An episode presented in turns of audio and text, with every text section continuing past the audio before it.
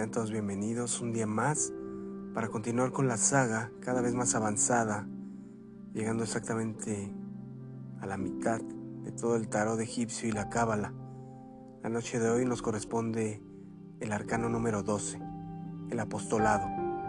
En la imagen del podcast podrán ver a detalle todos los simbolismos que iremos también dando referencia y poder lograr mayor comprensión.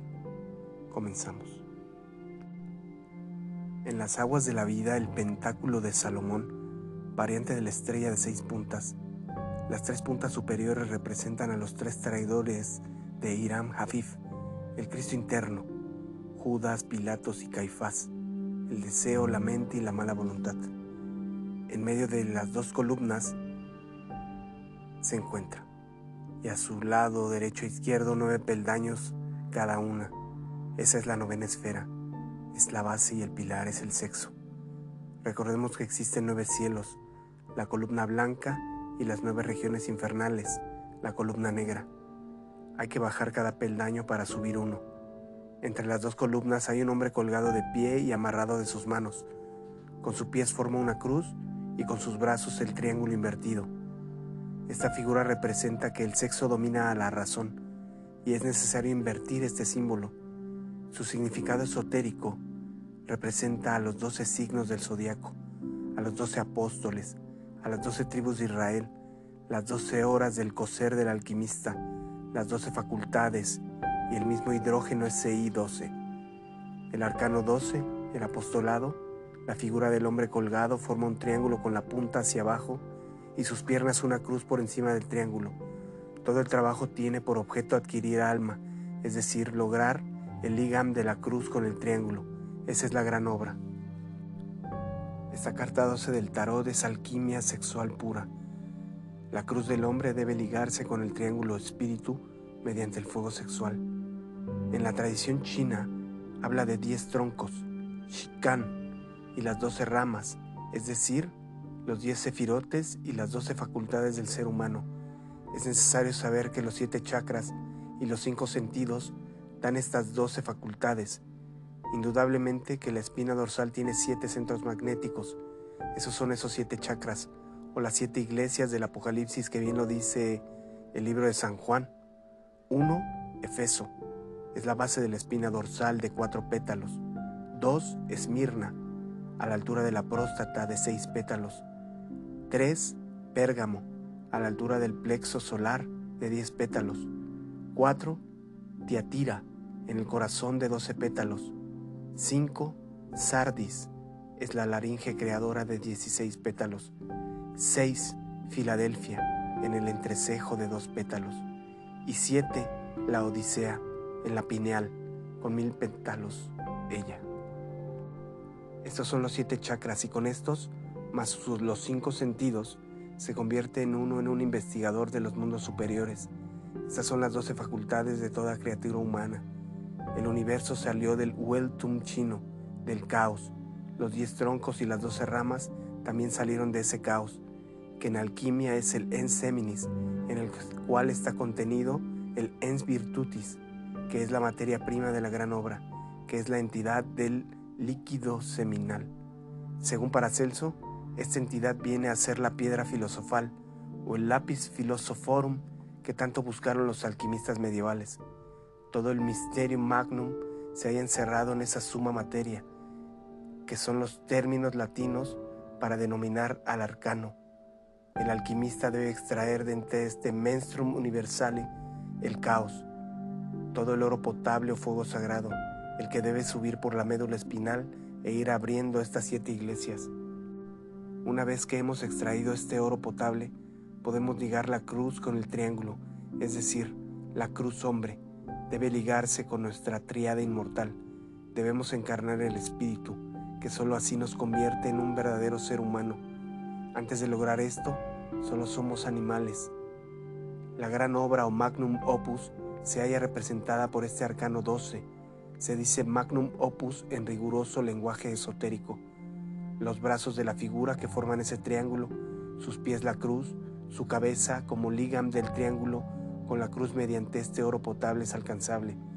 Según los chinos, el dios Fuji o el Adam Cristo, nace a medianoche, el día 4 de la décima luna, y a los 12 años precisos, la Virgen Joacé, paseándose por la orilla del río, que representa al licor seminal, concibe en su vientre al Cristo al poner su pie sobre la huella del gran hombre. Todas estas fechas cabalísticamente son verdaderamente interesantes. El día 4 son los cuatro elementos.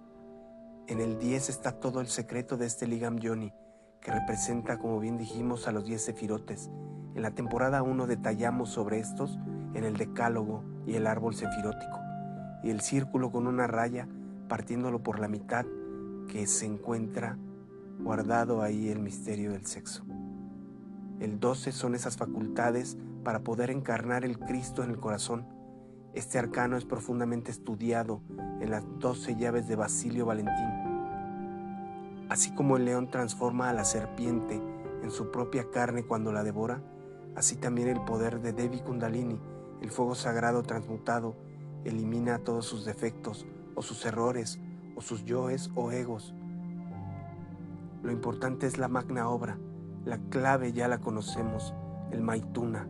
Los alquimistas deben trabajar durante 12 horas para lograr el fermento del oro.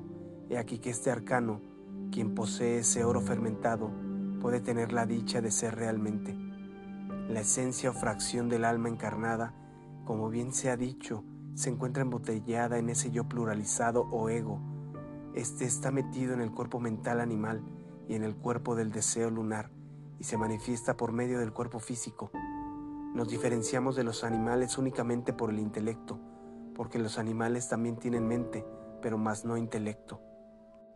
El hombre auténtico necesita eliminar ese ego o los yoes y fabricar los cuerpos solares con la transmutación del hidrógeno SI-12 o 12 leyes. La fabricación de estos cuerpos solares se encuentran en íntima relación con la música y sus siete notas. Este hidrógeno se elabora en el organismo humano y se inicia el proceso desde la digestión. Do, por ejemplo, cuando el alimento está en la boca. Re, cuando llega a la garganta. Mi, cuando llega a la altura de los pulmones. Fa, cuando llega al estómago esplénico hepático. Sol, cuando llega al plexo solar. La, cuando llega al colon o al páncreas y sí cuando se está elaborando este hidrógeno y puede ser elevado a una octava musical superior. Después de la nota Si, nuevamente viene Do, que corresponde a otra escala musical pero a una octava superior. Mediante el refrenado de ese impulso sexual animal, así es como éste pasa a otra segunda octava, dando origen a un cuerpo solar astral. Mediante un tercer shock, pasaría este a una tercera octava, que daría origen a un cuerpo solar mental, una cuarta octava da nacimiento al cuerpo de la voluntad consciente. Todo este trabajo solamente es con el Maituna.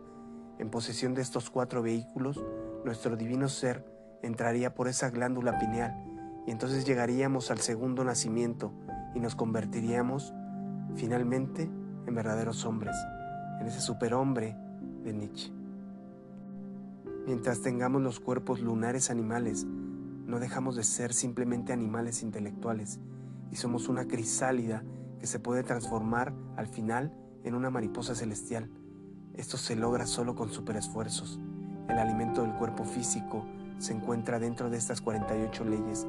Si ahorramos este, esta energía, se puede transformar en leyes de menor grado, que también todo esto servirá como alimentos para los cuerpos astrales,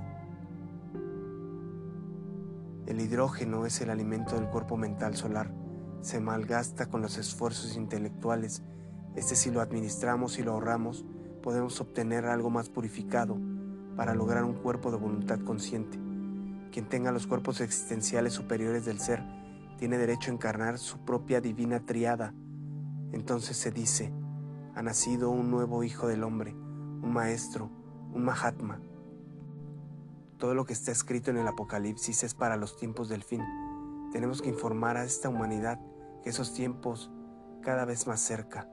Esa pobre humanidad se divide en doce tribus. Toda humanidad se desarrolla y se desenvuelve entre la matriz zodiacal. El zodiaco es un útero dentro del cual se gesta la humanidad. Esas doce tribus solo pueden recibir esa señal de Dios en sus frentes practicando el arcano. De cada una de las doce tribus solo hay doce mil sellados.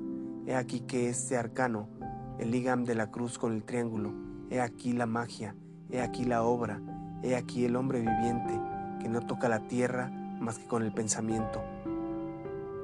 La Nueva Jerusalén menciona en sus textos y tenía un muro grande y alto con doce puertas, las doce puertas zodiacales en el universo y en el hombre, y en la puerta doce ángeles, y nombres escritos en los que las doce tribus de Israel o los doce tipos de humanidades, de acuerdo con la influencia de estos doce signos zodiacales, tal como es arriba es abajo.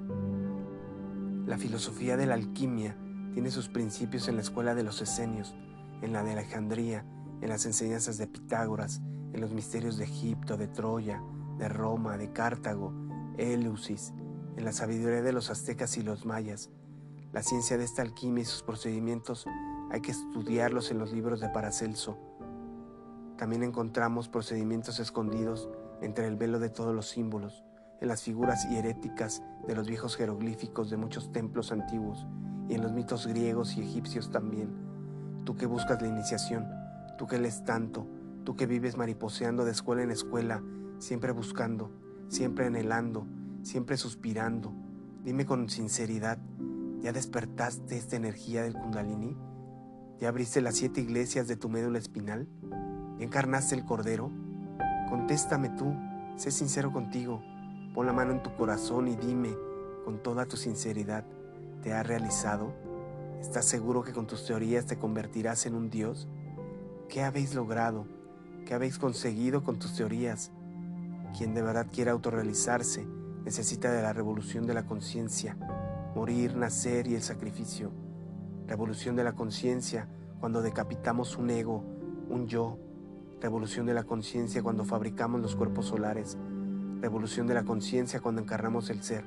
Hasta entonces no se tiene una existencia verdaderamente real. El arcano 12 implica sacrificios, es la carta del apostolado de sufrimientos. Sin embargo, este número es un número muy completo.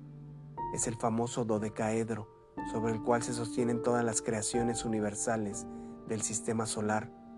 La ciencia esotérica enseña que estos planetas principales, Luna, Mercurio, Venus, Sol, Marte, Júpiter, Saturno, con Urano, Neptuno y Plutón, serían 10 planetas.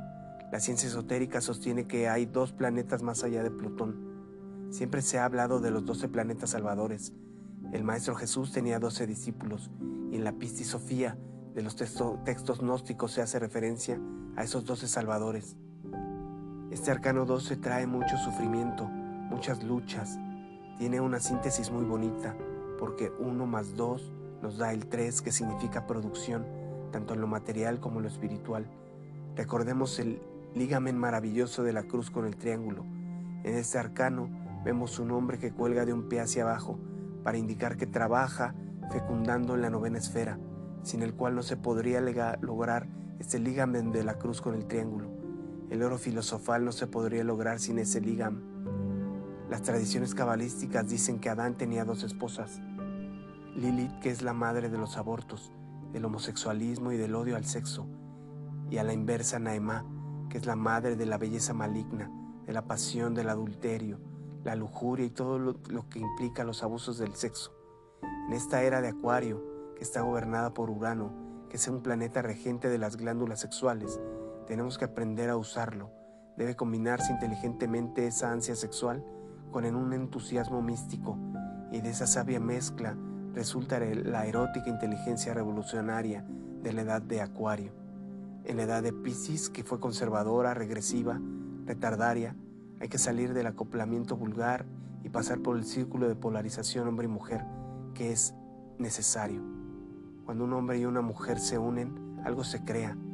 En los antiguos misterios se creaba el genius lucis del sexo. En esos tiempos se practicaba esa magia. Habían acoplamientos colectivos, eran otros tiempos, porque no había llegado el grado de degeneración que hoy existe, por lo que antes la gente pronunciaba el nombre de la divinidad en ese momento. La lanza de Longinus, que es un emblema extraordinario del genius lucis, la fuerza ódica o magnética con la cual se convierte en polvareda cósmica el ego animal. Hay que aprender a utilizarlo para poder eliminar el yo.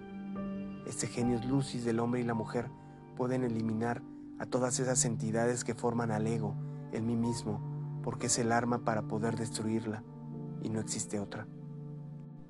Krishnamurti le ha enseñado a la humanidad a disolver el ego, pero la enseñanza está incipiente porque él cree que solo a base de comprensión se elimina la ira, los celos, el rencor.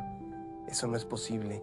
Se necesita de un poder capaz de eliminarlo y eso solamente lo logra el fuego serpentino de Devi Kundalini, quien es la que tiene el poder de eliminar a todos nuestros defectos psicológicos. La comprensión y la eliminación deben estar compensados. Devi Kundalini puede empuñar su lanza y lo hace durante el Sahamaituna y sabe utilizar ese genio lucis. Orar en el tálamo del jardín de las delicias, en el lecho nupcial de las maravillas eróticas, suplicar en el momento de los goces, en el instante inolvidable del coito, pedirle a vuestra Madre Divina y adorable Madre Kundalini, empuñe esplendorosamente en esos instantes de besos y ternuras la mágica lanza para eliminar aquel defecto que hemos comprendido en todos sus departamentos de la mente y luego retirarnos sin derramar, sin derramar ese vino sagrado. El enseminis significa muerte, dicha, embriaguez, delicia y gozo. Esto de la muerte es algo trascendental, se realiza por grados. Cuando se logra una muerte absoluta en la mente, la transformación de los iniciados es asombrosa. Tal muerte implica una muerte radical. Esta no se puede hacer más que en la región de Mercurio, y el elemento que nos puede ayudar es el genius lucis del hombre y de la mujer. Isis, Cibeles, Isoberta o Kundalini Shakti, quien nos puede llevar a esa transformación intelectual de fondo. La muerte se le va realizando en las esferas de los diversos planetas. Los ángeles trabajan en el mundo astral y están gobernados por la luna. Los arcángeles se desarrollan bajo la regencia de Mercurio y su trabajo lo realizan en el mundo de la mente. Ellos manejan las sustancias o la esencia del mundo mental y lo han seguido y conseguido en la novena esfera de momento en momento. En Venus hay que hacer otro trabajo. A este mundo corresponde el causal, el reino de los principados. Las virtudes corresponden al búdico intuicional, son la esfera del Sol. Al Atman corresponden las potestades de Marte. Luego sigue Júpiter con las dominaciones. Continúa Saturno, que es lo más elevado de los siete planetas. Es de lo más divinal, de lo más exaltado. Y más allá de Saturno está el mundo paranirvánico, más allá del empireo, de lo más elevado de los serafines. Todo el sistema solar está dentro de nosotros mismos. En cada, uno de nuestros planetas hay que hacer trabajos específicos. ¿Cómo podríamos tener la voluntad al servicio del Padre si no hemos trabajado en la esfera de Venus? Tenemos que libertarnos primero de este planeta Tierra, llegar al nacimiento segundo, luego liberarnos de la Luna, el trabajo relacionado con la Luna. En Venus se libera de la mala voluntad, es algo grandioso. Primero hay que liberarse de todo este sistema solar y luego de la galaxia Mediante trabajos trascendentales ingresamos al protocosmos. A pesar de que se está dentro del absoluto, hay que liberarnos de este. El camino es sexual, no existe otro camino. La edad acuariana es el signo del saber, en donde todo es revolucionario.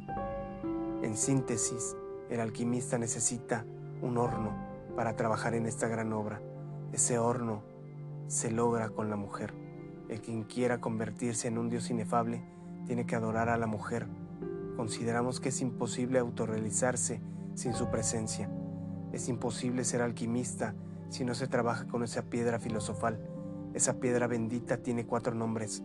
Azoe, Inri, Adán, Eva, el rey sol que engendra dentro de nosotros mismos, practicando esta magia intensamente con nuestra mujer. La mujer nos convierte en dioses inefables. Gracias por habernos escuchado y nos encontramos en la siguiente.